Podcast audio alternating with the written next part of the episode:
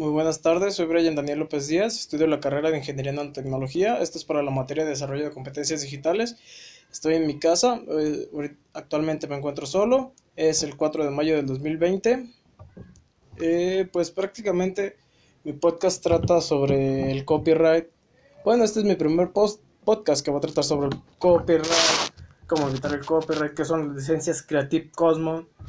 Primero, eh, las imágenes con que se puede usar sin copyright son aquellas las que no cuentan con un derecho de autor o ya sea desde un derecho intelectual o hasta que sean del dominio público, como por ejemplo las imágenes de Minion no se pueden utilizar eh, muy muy simple para un logotipo, para algo así, porque estas están sujetos estas están sujetas a los derechos que a los derechos de DreamWorks. Eh, pues también se pueden usar imágenes como fan arts aunque mayormente estos tienen una marca de agua que dice que dice el nombre del autor del el autor del fanart. Bueno, esto es más que nada como para poder reclamar y que no estén usando tus imágenes en tus imágenes, tus marcas para lucrar sin que tú lucres. Eso sea que no, pues es que le están pagando demasiado por mi por mi trabajo. Entonces tú reclamas con las con la con el copyright y ellos agarran agarran el ellos agarran la imagen y ya reclaman por ti. Esto es más que nada simple.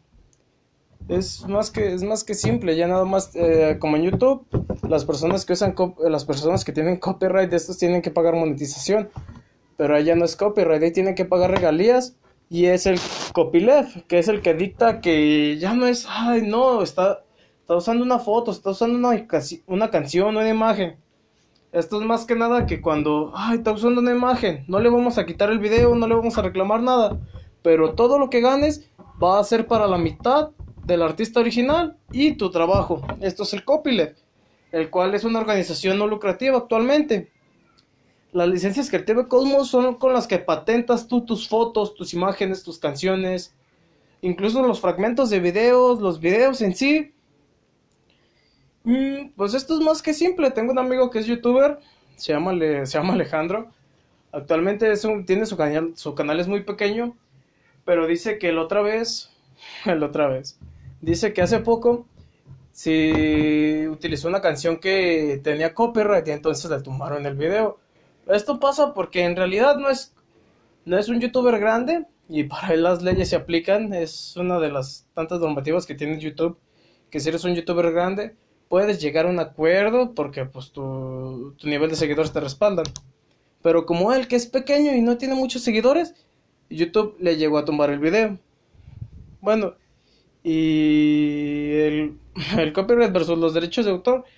Esto es simple. los derechos de autor son los derechos que tienes sobre la imagen o el... o como lo que tú tienes. Es que no sé cómo explicarlo. Es como... ¿Cómo se llama? ¿Cómo se llama? Es, ay, es, pues prácticamente son los derechos que tú tienes cuando creas tu propia imagen, tu propia marca, tu propia canción, tu propio todo.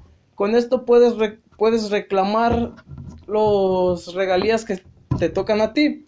Como por ejemplo, mi padre me contó una historia de que antes había una, una vendedora de autopartes que se llama, no me acuerdo cómo, pero tenía que refacciones Ford, algo así.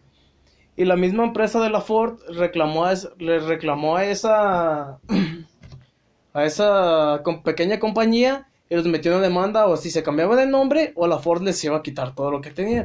Entonces la compañía mejor decidió quitarse el nombre y cambiar y optar porque la Ford nomás llegara a una pequeña demanda. Bueno, y pues prácticamente este es mi podcast, es un poco corto, no sé, lo sé, me trabé mucho, pero pues es mi primera vez. Entonces, gracias por escuchar y hasta la próxima.